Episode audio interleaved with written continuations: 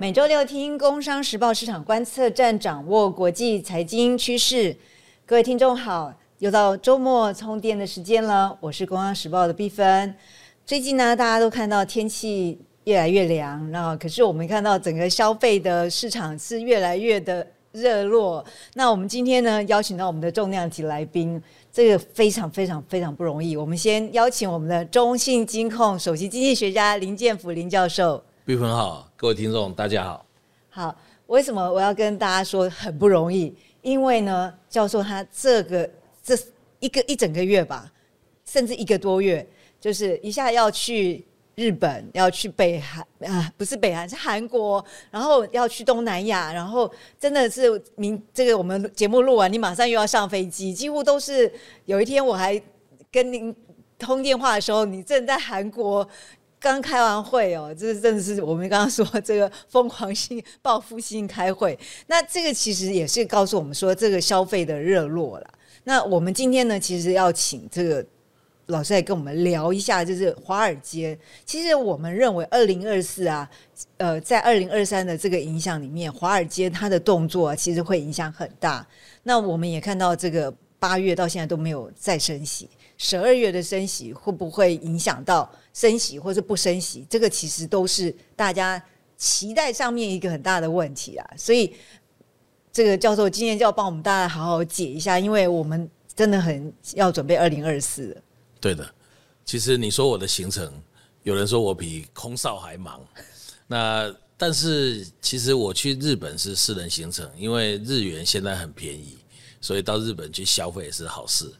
那去韩国主要是学校，我们中信金融管理学那边组一个团，那去韩国开研讨会。但是剩下东南亚的行程，去泰国、印尼，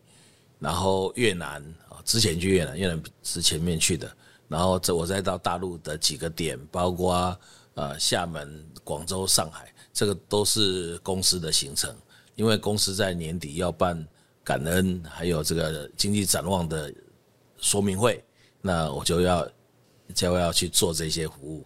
所以我们听众有真的有耳福哦，就是真的这个首席老师帮我们把那个你可能要跑这么多行程才听得到的部分，在我们的节目今天就可以听到哈，没有问题，谢谢。那最重要，您刚刚讲利率的问题是美国联准会，那他现在综合的判断，那未来什么时候降息，的确是给他很大的压力，原因是因为我们看到。最近的这些数据，哦，当然好的方面，你说十二月份的感恩节的这个消费，哦，一直应该是延续到 Christmas，这个消费是蛮不错的。可是今年以来，美国的经济其实消费主要撑起的是上半年，然后到下半年是制造业、是投资，哦，包括像台积电到美国设厂这些相关的投资回流，啊。造成美国今年度我们讲经济韧性，经济是蛮不错的。但是另外我们看到，因为利率高的关系，所以上半年有这个 S V B 系股银行的这些银行风暴啊，那甚至到了七月都还有这个哈兰这个 Kansas 的银行出问题，那五家银行出过问题。但到现在来讲，开始在。信用卡的消费，我们看到有违约的状况逐渐的出来，然后这个美国的非农就业其实现在也都降下来了，所以联储会的确也面临到一个压力，就是经济状况如果不好，那它是应该要降息，那可是它又不能够太快的表明要降息，因为现在的通膨压力虽然说是有下来，可是你看到 CPI 是有回升哦，那。这个核心 CPI 还在大概三点多四，所以核心 CPI 也还高的情况之下，联总会未来会怎么做？其实它基本上叫做 data dependent，就是完全要按照资料来行事，而不是说现在用讲一讲的，然后就告诉你它一定会怎么样，这个都很难去预测它的这个行为，而且联总会一向。就会讲的比较鹰派一点，那让你觉得说通膨一定会下来，一定会下来之后，它比较好做事。不然万一又有通膨的预期，那它就像过去这两年，就会很难去处理这些通膨的事情。对啊，所以我们就说，其实我们一开始真的很想这一集就聊一下，就是说这个华尔街真的是杂音很多，就是这个很多人其实还有跟我们讲说啊，那个鲍尔他讲的话，他讲出来的话，其实跟他心里想的是不一样。那我们就想。那我们这个杂音可能很多，这个可能要看一下心脏科，就是就是很很明显，就是老师刚刚提到，就是说现在看起来，它从去年到现在升息是五点二五五百二十五个基准点，对不对？所以这样子的情况之下，那一个今年只有一个百分点，就是只有一百个 BP。那如果我们今天看今年，如果情况是这样，那大家就会觉得说，哎，显然你你有在刹车，好像二零二十整个利率就要反转。那所以这个杂音就会让我们发现啦，它其实来自于说什么时候才是降息。那老师有句名言，每次演讲的时候我都会把它记下来，就是 higher for longer。所以这个部分真的就是老师，您觉得它这个转折会在二零二四的什么时候？你现在看起来，它刚刚讲 data dependent，什么样的 data 呢？联储会它主要看的是呃非农就业，还有就是消费。哦那它背后当然就是关注的是 CPI 跟核心 CPI。那在这种情之下，它的考虑都是多方面的。不过联储会其实它比较不管的是资产配置，或者说不太管所得分配。过去这几年 QE 的结果，其实它缩表也是这两年来很重要的一个任务。可是你看它从最高的八点九六兆缩到现在。也都还有七兆七、七兆八，所以全世界某种程度还在资金行情。好，那未来它缩表也还会继续缩，那可能看状况了。就市场的流动性如果开始有出现紧缩的状况，那它可能缩表就会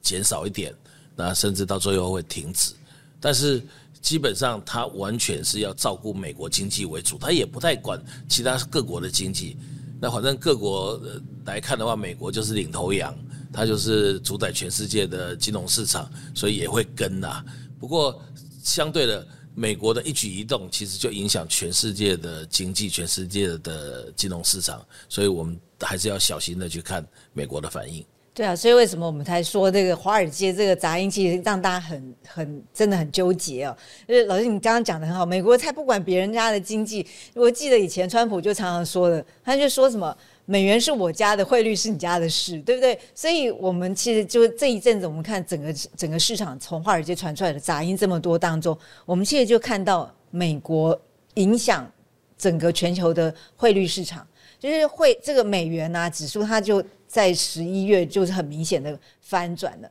那翻转大家就说哦，原来以前的原来以前汇率是这么容易看，就是美元只有一个方向，可是现在因为杂音很多嘛，所以它基本上它已经在改变。那我们也看到它真的相对的，比如欧元，那我们讲台币好了，其实大大部分的人都会觉得说，哎，三十二点五的时候，我到底到底应该做什么事？我到底要卖掉美元，然后再再来期待吗？好像像这样子。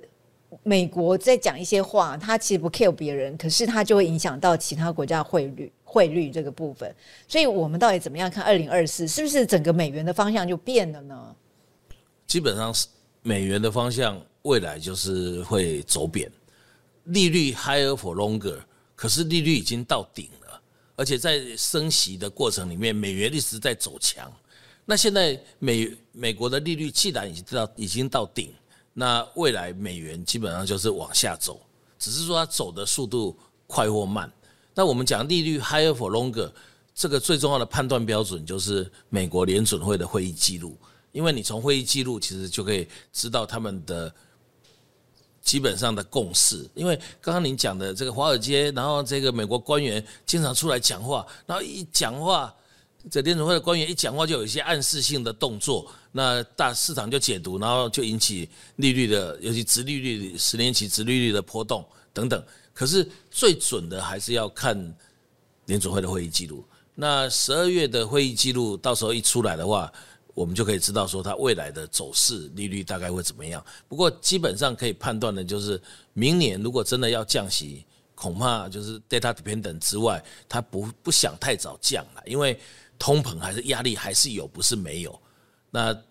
明年如果说利率会降，如果是按照它九月份的会议记录，它应该也还是到年底都还在五点一二五，意思就是说五以上，然后到后年那才会降到三点八七五。所以在这种情形之下呢，这个利率你要回到中性利率，如果是两个 percent，恐怕都要到二零二六以后的事情。所以，所以这个大家要习惯，就是美国这样的一个利率情况，这个 higher for longer，的确要造成大家资产配置上面都要小心。那尤其是这个，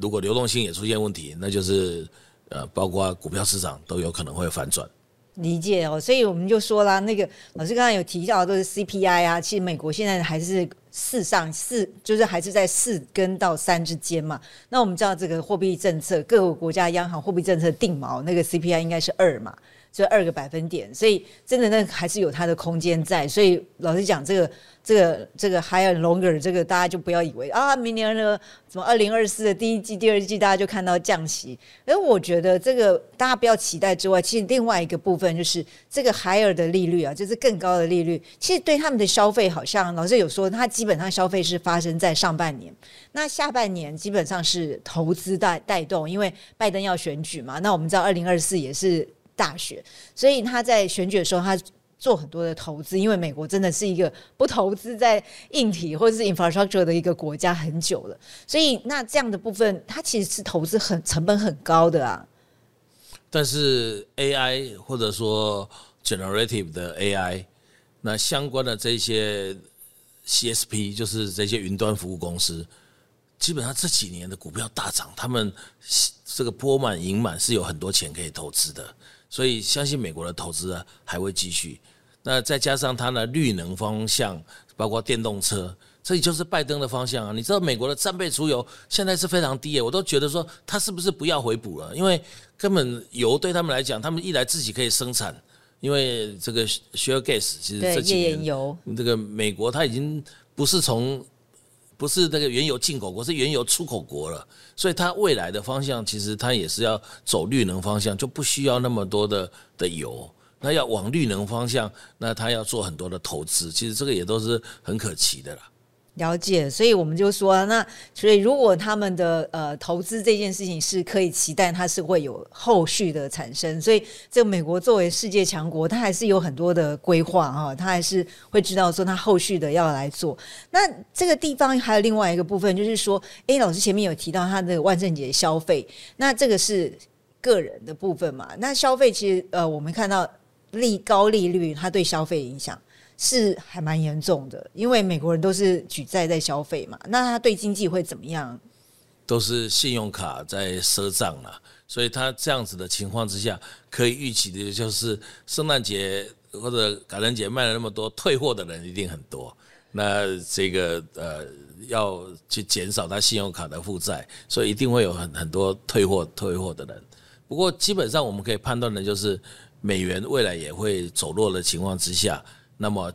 就会影响到全世界的经济，尤其是其他的货币。我们看到欧元哈，其实欧洲央行还比美国更鹰，所以欧欧洲央行要降息，恐怕会在美国降息之后。所以明年可以看到，就是欧元的基本上要走升。哇哦，老师给大家一个鼓励。那人民币应该也会走升。虽然说人民币有可能明年它人行还有可能降息，因为它还是在宽松的路线，但是因为美元大家已经知道美元不升了，那不升的情况之下，相对的其他的货币就有升的空间。那如果说大陆的经济这个目前看到就是呃它的出口也开始不错的情况之下，它制造顺差就会把它的货币往上拉，那这个部分呢就会让人民币。有走升的空间，所以这个影响到全世界的货币，那这个就是个从这个基本面的分析就可以看得出来。对啊，老所以老老师一再跟大家提醒，真的要看懂基本面，然后要读多看一下那个经济学对我们的生活的影响。其实真的不要去看太多算术，你看这些事情就可以知道，对不对？对对，好，那这样的话，我们来说啦，如果哎，老师说他的。退货会很多，但不是对我们的三 C 出口，我们这个一直期待这个美国消费上来，让我们改善我们的整个电子消费产品的这个终端需求，那怎么办呢？其实退货，我觉得那个是成品的退货了。可是台湾的供应链，尤其是电子产业的供应链，其实基本上还是以半成品为主。那赚最多的就是像 Apple，我们其实能够赚的都很有限啊。那退货其实是退到 Apple 身上，退到这些大公司身上了。那对台湾来讲，我们现在的电子业它的供应链其实本来就已经开始改变了。譬如说，像过去都是做特别高规格的，那这些包括给 NVIDIA 的的这个晶片等等。可是现在新的潮流就是大家要降阶，这里面包括 Google、包括 Amazon，他们不要那么高规格，他们是要量身定做他们这个呃供应所需要的晶片。那这个是给台湾电子业新的方向啊。再加上电动车的晶片，这个还要更多的的晶片的情况之下，其实我对台湾的制造业今年被去库存，那明年应该就都会有相当多的机会。再加上其实明年还有一个新的是换机潮了，那换机潮其实不论是什么东西，都是跟台湾的供应链有关的。对啊，哦，老师，你提到这个换机潮，二零二四我们好像蛮期待一种新的 PC 叫 AI PC，那其实重点在算力嘛，对不对？就是你要没有办法承受那个部分，所以如果真的是二零二四来了一个换机潮，然后加上很多不是那么高阶，可是它却要有进步的这个电脑的一个空间，那个真对我们的对我们整个我们现在今年的制造业这个已经差不多去库存结束了，它就会有一个新的起来。对，其实这里面还包括像大型语言模型，其实都不需要那么大型了，那用小型的，所以那个晶片的需求其实就会改变规格。所以这也是我看到 IC 设计他们也都已经看到这些方向了，都已经往这方面在做设计，甚至在出货了。了解，所以我们其实我们也我们报纸其实做做了很多这一类的分析，真的建议听众就是多看一下，就下一个关键字《工商时报》AI，你会看到非常多的我们今天在谈的这种跟制造业有关的。然后这一个部分也是要提醒大家，就是说我们在看市场观测的时候，老师都一直跟大家提醒，你要 data driven，你要回到回到我们的基本点，然后我们要去看我们的基本条件。其实重要就是让大家在做这个后后续的这个产业分析的时候更清楚嘛。然后我们也看到，哎，美国如果现在呃下半年都投资，再加上二零二四也都是大型的投资，而且很多补助，我们会看到，哎，我们看到台积电它的补助也是会进来了。那这样子看起来，这个美国的经济如果二零二四，我们看总体的 GDP 数字是不好，可是好像产业对我们台湾就有帮助，是有利的。对，而且台湾其实不止应该看美国了，其实台湾其实是在。科技的出口方面，因为 ITA 不用税，所以是针对全球的。这里面还包括到日本、到韩国、到东南亚、到大陆去，所以我们还是有很多的呃发展的方向。而且这个还有一个老师提到大陆，因为很蛮多人提到 a f a 这件事，其实跟科技业本身是没有关系的嘛，对不对？Even a f a 有些改变，我们的科技部分在这个进进出出的部分，因为。厂商也有他在大陆的布局嘛？对，这个这里面谈到教育，我觉得教育对明年来讲，台湾的这些公私立大学应该会有一个新的格局，因为不论我猜谁当选，教育应该都要恢复，然后教育的交流，然后未来陆客哦，应该有两岸的的旅游交流，应该也都会恢复。那东南亚更需要教育，你知道东南亚国家，他们现在竟然也都想要去生产这些半导体相关的东西，可是他们人才根本就不够啊！所以我跑了很多地方，我发觉他们对于我们开始就是要跟他们讲怎么去做半导体相关的，就要从教育开始。哎，所以老师您这样子东南亚这样绕一圈呢？您看，嗯，其实你每年前面是因为疫情，所以你没办法去。我们知道您都是真的实地在看。你觉得东南亚这些国家教育这件事，我们之前呃，我大概也上个月都在提到，像越南，他对半导体超热心的。所以您觉得他们到底怎么样从教育去改善它这个整个产业的提升？最重要，其实他们是有人口红利，所以他们年轻人他们对这一块的需求也非常的大。所以我觉得我们如果跟他们办一些。这种高科技产业的训练班，或者说就在学校里面开学分班，那他们有些东西也可以再到台湾来学，这个都是双向的的交流学习的，就不是说像过去，我觉得我们的这个新南向的教育常常都是补贴，但他们是愿意来付费的。那只要愿意付费，那有很多就会让我们的学校，尤其是私立学校，这个是如大旱之望云霓呀。那就不会说我们的私立学校都没有没有裁员就要倒闭了。那我们台湾的的师资，其实我一直觉得说我们是很优秀的，只是没有舞台，没有空间，那又不能够随便的调涨学费，所以私立学校真的很苦。那公立学校的老师也是很辛苦的，所以这个就是我觉得教育其实是一个台湾应该要注重要发展的产业。对啊，这。听众可能会觉得说：“哎，老师为什么会谈到教育？因为老师真的就是在台大的经济系这二三十年，看着我们的这个地全全台湾，或者是甚至是全亚洲最好的这个经济学家训练的摇篮哦。这个这个同学这样被老师这样。”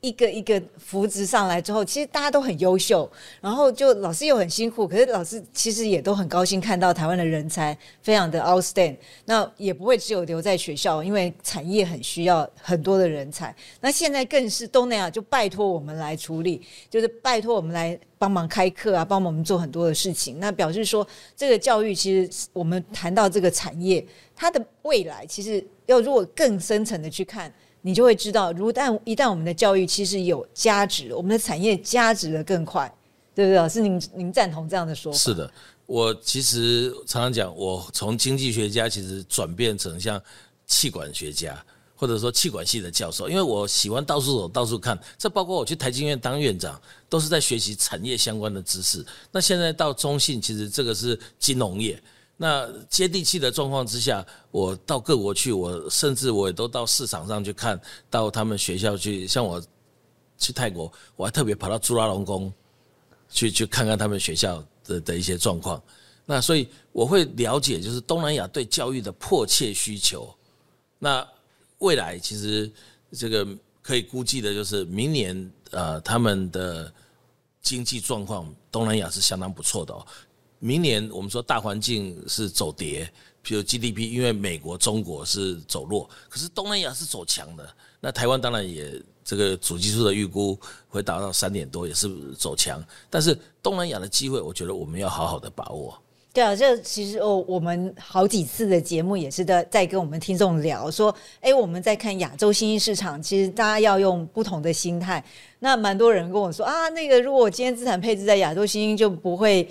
就不会涨啊！我就说啊，因为你放太多中国，所以现在应该要眼睛看更多是在东南亚。那我们看到那个标普的报告里面，对二零二四他也是这样说，他就说基本上呢，他认为二零二四的亚洲是在重点，真的都是在东南亚。所以你看，老师，我们今天从这个华尔街这样一路看下来，就会发现，哎，其实我们自己的后院才是我们真正能够让我们二零二四经济更好的一个重要重要的部分。然后它的空间又很大，那。华尔街呢，事实上是有很多的杂音，那大家也不用太担心，因为我们基本上就是看重点，记得这个 longer higher 这件事不会很快结束。老师讲，二零二六才会改变这。改变是说，整个会回到一个低息的，或是比较中间的，对，比较中性的利率。所以这个过程里面，大家都要比较那个，就是不要被那个短短的一个情况去改变啊。因为这个趋势就是，哎，今天可能很非常激动的小小的一个波动，然后大家就以为这个大大的大浪要来了哈，其实还没有。是的，那。东南亚其实对我们来讲是有一点挑战的，因为包括 ASEP 我们都没有办法去加入。那未来如果两岸关系改善的话，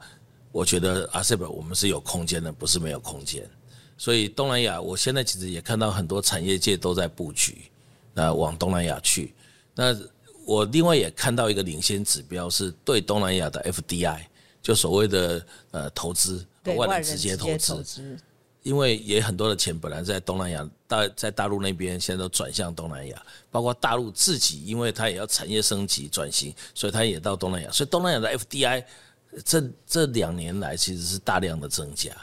所以我们要想办法切入东南亚。那虽然目前没有 ASEP，可是你怎么跟当地合作？我们出技术，他们做生产，这个应该还是有可能有机会可以做得到。嗯，谢谢老师哈。所以今天我们真的是从理解这个华尔街的杂音里面来看看我们自己家的后院，原来能够帮我们解这个二零二四的经济展望，真的重重重点在我们的亚洲。今天非常谢谢老师。那我们的市场观测站听众朋友也不要忘记，下周我们要继续相会了。谢谢。好，谢谢毕芬，谢谢各位听众朋友，再见。